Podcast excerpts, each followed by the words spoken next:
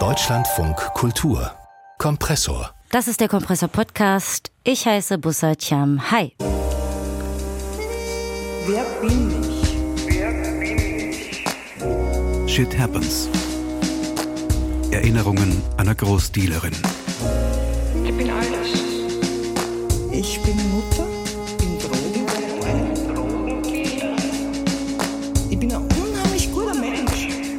Ja, Shit Happens, Erinnerungen einer Großdealerin, so heißt der Podcast. Gerade eben gehört haben wir Andrea M. Es geht um ihr Leben. Äh, Im Jahr 2000, da war sie Ende 20 und hat im großen Stil Haschisch in Wien verkauft. Als Teil eines Drogenrings ähm, ja, hat sie sich in einem Milieu behauptet, in dem Frauen ja eher selten sind, bis sie dann allerdings verhaftet und verurteilt wurde für den Handel mit knapp 1000 Kilogramm Haschisch. Mit diesem ganzen illegalem Kram hat sie nichts mehr zu tun, aber sie erzählt ihre Geschichte ausführlich im SWR2 Podcast Shit Happens. Magdalena Wojcuk ist die Autorin des Podcasts, war bei mir zu Gast im Kompressor und ich habe sie zunächst gefragt, wie sie auf ihre Geschichte gestoßen ist, beziehungsweise wo sie Andrea M. kennengelernt hat. Äh, ich habe sie tatsächlich bei mir zu Hause kennengelernt. Meine Mutter hat so eine kleine Pension wo relativ häufig Seminare stattfinden. Und die Andrea war, glaube ich, ähm, die kam da zu Besuch, also die hat eines dieser Seminare besucht. Und äh, ja, irgendwann sind wir einfach beieinander gesessen am Abend. Ich habe sie gefragt, ob sie ihre wo sie ihre Ausbildung gemacht hat. Und sie hat gesagt, im Häfen, also äh, Gefängnis auf, auf Bundesdeutsch. Und ich dachte in meiner Naivität wirklich, dass sie dort eine Ausbildung gemacht hat. Und dann hat sie nur gesagt, äh, na na, ich bin gesessen. Und ich habe mir gedacht, wow, ich habe noch nie einen Menschen kennengelernt, der im Gefängnis gesessen ist. Und dann habe ich auch noch erfahren, dass sie für fünf Jahre gesessen ist. Und zwar für den Handel mit Haschisch. Und ähm, ja, und da hat mich die Geschichte die hat mich sofort gehabt. Und das muss gewesen sein 2012, mhm. als sie mir die erzählt hat. Ja, und äh, vor allem erzählt sie ja im äh, breiten Wiener Schmäh von ihrem Leben und wie sie als Teenager durch Zufall in ja, Kontakt mit der Wiener Unterwelt gekommen ist. Ähm, was ich speziell an dem Podcast finde, er hat ja keinen klassischen Host, auch wenig andere Beteiligte kommen drin vor. Ähm, war das für Sie von Anfang an klar, also dass sich der Podcast auf Andrea M. fokussiert? Nein, das war gar nicht klar. Ich hatte den eigentlich ganz anders geplant. Ich wollte eigentlich so einen, einen ganz klassischen äh, äh, True Crime eigentlich, also dass ich jetzt die ganzen Staatsanwaltschaft raushol, Anwälte raushol, Polizisten finde, vielleicht irgendwie auch noch Komplizen finde, äh, die mit mir sprechen wollen. Und es war dann aber so, dass ich ähm, relativ schnell an, in, erstens einfach in Sackgassen gelangt bin. Also die Leute wollten nicht reden mit mir und also vor allem mhm. der Anwalt nicht. Und das Zweite war, dass ähm, ich draufgekommen bin, dass halt dann doch noch relativ viele Leute leben von der Sache und die ja auch nicht wirklich wahnsinnig gut ausgegangen ist, mhm. was so Freundschaften oder Beziehungen untereinander betrifft nach dieser Verhandlung am Ende. Und ähm, ich gemerkt habe, mir, mir fliegt es einfach total um die Ohren, wenn ich viele Leute anfange dazu zu interviewen. Weil jeder hat eine andere Sicht, jeder hat eine andere Perspektive, jeder erinnert sich anders. Und dann war es eigentlich relativ schnell klar, da beim, am ersten Aufnahmetag hatte ich das Gefühl, dass das trägt, so wie sie spricht, weil sie sehr gut erzählt. Sie haben es tatsächlich sehr gut geschafft, so eine Chronologie herzustellen.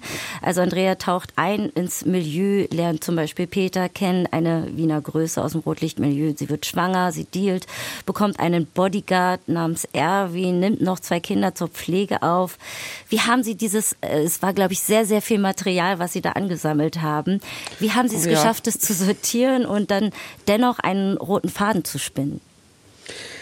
Also ich habe ich hab mir die Geschichte von ihr zuerst wirklich an einem Tag im Sommer vor drei Jahren von A bis Z erzählen lassen. Und ich habe sie wirklich alles gefragt. Und dann habe ich einfach eine, dann habe ich einfach so A4 Kopierpapier genommen und habe das aneinander geklebt und habe mir so ein Band gemacht, so ein Papierband und habe eine, hab einfach eine Zeit, eine Zeit, ähm, einen Zeitstrahl gemacht, weil die Andrea extrem schlecht ist mit Zahlen und Daten. Die merkt sich gar nichts. Weiß auch nicht, ob Sachen davor oder danach waren. Sie sagt jetzt im Spaß, ich kenne mich in ihrem Leben besser aus, als sie sich in ihrem Leben auskennt. Ähm, und das andere, was war, ich komme ja eigentlich, also das war die erste Arbeit, wo ich äh, mit einer realen Person gearbeitet habe oder mhm. mit einer echten Geschichte, weil ich bin eigentlich Autorin für, für Hörspiel und Theater und Prosa. Also ich mhm. bin halt einfach eine Schriftstellerin. Und diese Erfahrung aber hat mir, glaube ich, aber sehr geholfen im, im Bauen, weil ich habe da dadurch habe ich natürlich äh, geschaut, was ist der rote Faden, wie kann ich das erzählen, vor allem akustisch erzählen ohne dass ich den Hörer verliere, weil, weil das eine sehr komplexe Geschichte ist und deshalb wusste ich, ich kann das eigentlich nur chronologisch machen. Ich kann nicht springen. Ja, ähm, dann lassen Sie uns noch mal ein bisschen mehr auf die Person Andrea oder auch Andi eingehen, denn auf mich hat sie teilweise einen widersprüchlichen Eindruck gemacht. Einerseits bereut sie ihr Leben, andererseits wirkt sie teilweise so, als wäre sie auch ein wenig ja, stolz auf ihre Geschichte. Es geht auch um Gewaltverherrlichung und viel Geld, wie sie damit umgegangen ist. Hier mal ein Ausschnitt ähm, ihres Neffen Markus. Weil es natürlich cooler ist, das ganze Haus voller Geld dann schon gewesen.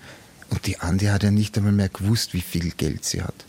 Und dann nimmst du in der Früh, willst du halt Cornflakes machen, kann ich ich auch noch bildlich, nimm eine Schüssel, füll Milch ein, nimm mir die Cornflakes-Packung, mach so und da fliegen nur Bündel 5000 Schillinge raus. Na gut, dann nimmst du halt vier und gehst nicht in die Schule, sondern rufst den besten Haverer an und wir gehen halt Party machen. Ja, Ging es Ihnen auch so? Also äh, Stichwort Ambiguitätstoleranz, dass man so ein bisschen diese Widersprüchlichkeit auch bei ähm, Andrea ähm, rausliest und aushalten muss? Ähm, ja, das ging mir, also mir ging das mit dieser Widersprüchlichkeit natürlich genauso. Es ist mir aber auch eine Sache aufgefallen, ähm, da muss ich jetzt noch ganz kurz, also jeder von uns hat diese Widersprüchlichkeit, jede mhm. einzelne Person. Äh, nur es ist ganz selten so, dass man einer Person ein Mikrofon vor die Nase hält und sagt, erzähl mir mal dein Leben. Und vor allem so, so eine Geschichte wie die Geschichte von Andrea. Und es gibt immer diese, diese Polarität oder diese Zerrissenheit und dieses... Und das war dann bei mir bei der Arbeit, nachdem ich dann das Material hatte und das war transkribiert und ich habe angefangen, das Ding zu bauen, äh, ist mir das aufgefallen, dass sie sich total widerspricht oder immer wieder widerspricht. Äh, und ich habe mir gedacht, in dem Augenblick, das, da kommt jetzt wieder dieses Autoren, die, dieser, dieses Fundament der, der, Autor, der Autorenschaft vorher. Äh, Im Grunde genommen macht das ja eigentlich äh, eine dreidimensionale Figur aus, dass sie äh, viele verschiedene Facetten hat, die einander unter Umständen auch widersprechen. Und ich habe gewusst, in dem Augenblick, wo ich mich dazu entschließe, äh, einen Widerspruch rauszunehmen und zum Beispiel also an einer Stelle zu sagen, okay, gut, jetzt sagt sie das und drei Minuten später sagt sie aber was anderes.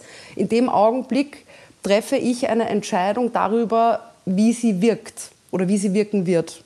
Und ich erzähle diese Geschichte hm. und es ist nicht mehr ihre Geschichte, weil ich dann Einfluss darauf nehme, weil ich eine Entscheidung treffe und etwas filtere. Und deshalb war das, deshalb habe ich diese, diese Entscheidung ganz bewusst gesetzt. Genau. genau. Also es ist auf jeden Fall eine äh, subjektive Erzählart und es steckt auch ja viel Gewalt, viel Grausamkeit in, in den Geschichten. Hier mal ein Ausschnitt aus ihrer, ich würde sagen, toxischen Beziehung zu Erwin. Immer braun gebrannt, also eine Erscheinung, am helllichten Tag auf der U6-Station steige dort aus, da kommt man mit seiner weißen Jacken entgegen, macht die Jacken so ganz leicht auf und zeigt mir ein Uzi, ein Maschinengewehr. Und hat mir angeschaut und gesagt, und, gehst mit? Na, natürlich gehe ich mit. Also der war natürlich nicht nüchtern, ganz sicher nicht. Ich meine, bei einer Uzi brauchst du nur mehr ankommen und ich bin ein Nudelsieb. Ich habe mich gefragt, äh, was eigentlich der Podcast im Nachhinein mit Andrea M. gemacht hat. Also inwiefern äh, dieser Prozess sie vielleicht auch äh, retraumatisiert oder getriggert hat. Was können Sie darüber sagen? Äh, ich weiß, dass äh, diese Aufnahmen, wir haben, wir haben im September aufgenommen, September 2020 war das. Äh, und dieser Prozess hat sie sehr wohl, es ist ja danach nicht gut gegangen. Und es gab auch bei dem, vor dem letzten Interview, da haben wir die, das war der Erwin, da ging es um den Erwin. Ich habe die Sachen auch nicht chronologisch aufgenommen. Ich hatte ja dann ganz genau meine Dings, wo ich wusste, diese und diese und diese und diese Geschichte hätte ich gerne. Und ich wusste, ich möchte den Erwin haben und dem Erwin ist sie aber immer ein bisschen ausgewichen. Hm. Und das war der letzte Tag. Und diese, diese Aufnahmen haben sie auf alle Fälle, die haben sehr viel wieder hochgeholt und sie hat gesagt, sie hat sich äh, sehr schlecht gefühlt in den Tagen danach und sie hat total Angst gehabt und sie hat auch irgendwie sich gedacht, dass das eigentlich alles so derartig furchtbar war und dass das, was für eine Idiotin sie war und auch schlechtes Gewissen den Kindern gegenüber, ja, das sie ja nach wie vor hat. Hm. Ähm, also das hat schon was mit ihr gemacht. Und ich glaube, es ist auch jetzt dieser ganze Prozess und diese ganze Reise. Jetzt ist es nicht mehr so intensiv, aber in dieser Aufnahmesituation, das habe ich auch gespürt. Das, das war, das, es ist ja auch für mich ziemlich intensiv gewesen, weil wir immer drei, vier Stunden gesessen sind, alleine in diesem sehr großen Raum. Und eine Person erzählt ganz wüste Geschichten aus ihrem Leben und die andere Person hört sehr intensiv zu. Und das ist ein ganz ein seltsamer Prozess. Shit Happens, Erinnerungen einer Großdealerin, so heißt der Podcast vom SWR 2 und daraus entstanden ist auch ein Theaterstück. Ich sprach mit der Regisseurin Charlotte Sprenger, die das Ganze für das Wiener Volkstheater auf die Bühne gebracht hat und wollte zunächst von ihr wissen, wie sie auf den Podcast aufmerksam geworden ist. Also mir hat ein ähm, vor, ich weiß jetzt nicht genau, anderthalb Jahren oder zwei Jahren hat mir, als der Podcast relativ äh, neu rausgekommen ist, hat mir ein Freund den Podcast empfohlen, weil wir beim Abendessen in ein Gespräch verwickelt waren über weibliche Heldinnen bzw. Anti-Heldinnen und wie sehr ich mich danach sehne, dass man Frauen, äh, ambivalente Frauen erzählt, Frauenleben, Frauengeschichten. Ähm, und dann meinte er so, ah, ich habe sowas Tolles gestern gehört. Und dann habe ich es mir äh, in einem Tag in einer Rutsche angehört und dann habe ich der Magda ähm, geschrieben, relativ am nächsten Tag und habe sie gefragt, ähm, ob sie sich vorstellen könnte, das Material sozusagen weiter zu, also ob, ob sie, was sie da so plant mit. Und dann hat sie mir eben erzählt von ihren Plänen und ich habe hatte so Gespräche mit dem Volkstheater und dann kam so eins zum anderen und dann ähm, haben wir das relativ schnell eingetütet. Genau. Ja. Und wenn ich es richtig äh, verstanden habe, dann nennen Sie dieses ganze Material ähm, eine literarisch sehr gute, unzuverlässige Erzählerin, einerseits radikal subjektiv und dann wieder radikal reflektiert. Ist es für Sie auch eine emanzipatorische Geschichte? Ähm, auch das ist ambivalent, würde ich sagen. Also es ist natürlich eine emanzipatorische Geschichte, weil die hat sich, sie hat schon ein sehr selbstbestimmtes Leben geführt und ich finde vor allen Dingen die Art, wie sie erzählt, sehr selbstbestimmt. Ähm, und das finde ich auch emanzipatorisch, die Art, wie sie sich ähm, zeigt. Also weil sie sich einfach äh, traut, äh, ihre Abgründe und Widersprüche zu zeigen und zu denen auch zu stehen. Und gleichzeitig ist es natürlich auch eine unemanzipatorische Geschichte, kann man sagen, wenn man das auf die Beziehung zu bestimmten äh, männlichen Protagonisten in der Geschichte bezieht. Also die Geschichte ist einfach ambivalent und das ist ja auch das, was toll ist, weil auch Emanzipation ist äh, nie äh, geradlinig hm. oder so. Emanzipation ist immer ein Kampf und wahnsinnig äh, komplex. Hm. Äh, und das kennt, glaube ich, jede Frau. Es ist ja. genau, geht ja um die Geschichte einer jungen Frau, die Kellnerin im Wiener Rotlichtmilieu wird äh, und ähm, vor allem auch angstfrei und was Freches hat. Ähm, wie haben Sie jetzt das Theaterstück inszeniert? Sie touren mit dem Volkstheater durch die Wiener Bezirke. Wie genau ist da die Rolle der Schauspielerin angelegt? Also wir machen das Stück mit zwei Performerinnen. Das ist einmal die Schauspielerin Sophia Burtscher und ähm, die Musikerin Polyester. Und eigentlich haben wir die Figur wie so zweigeteilt, kann man sagen.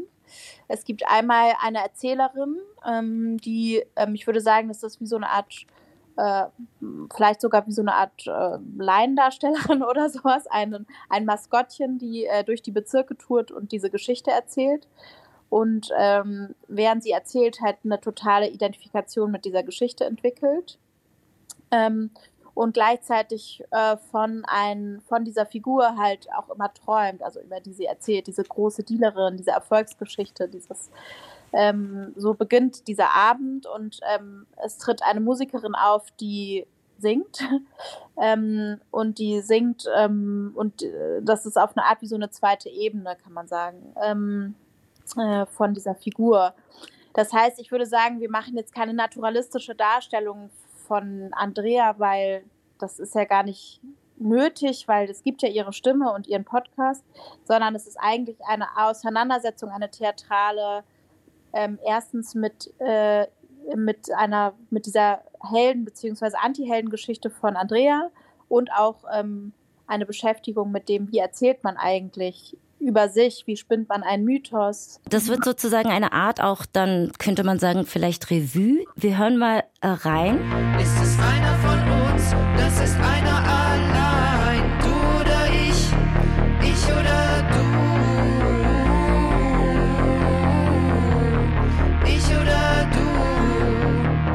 also es mutet ein bisschen elektronisch an. Ist das also auch so eine Art ähm, popmusikalischer Heldengesang? Die Musik beschäftigt sich äh, mit Andrea als popkulturelles Phänomen, würde ich sagen, und gleichzeitig auch mit ihr als Erzählerin, Stimme und, ähm, und auch mit ihrer Einsamkeit und mit ihrer Traurigkeit. Und ähm, natürlich ist das so eine Form von ein Versuch, ähm, sie zu übersetzen, ähm, nicht, nicht auf eine naturalistische Weise sie nachzuspielen oder so.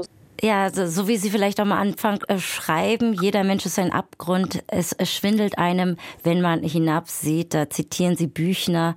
Ähm, ist eventuell auch das, was Sie versuchen möchten, mit dem Leben von Andrea M. als Theaterstück zu erzählen. Also ähm, das Universelle, dass auch jeder Mensch seine dunklen Seiten hat.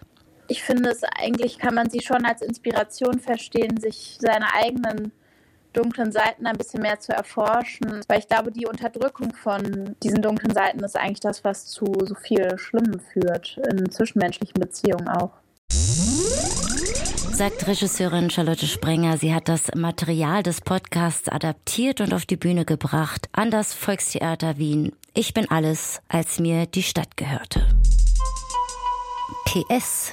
Wir bitten die kleine technische Störung am Ende zu entschuldigen. Manchmal will die Technik einfach nicht so, wie wir wollen.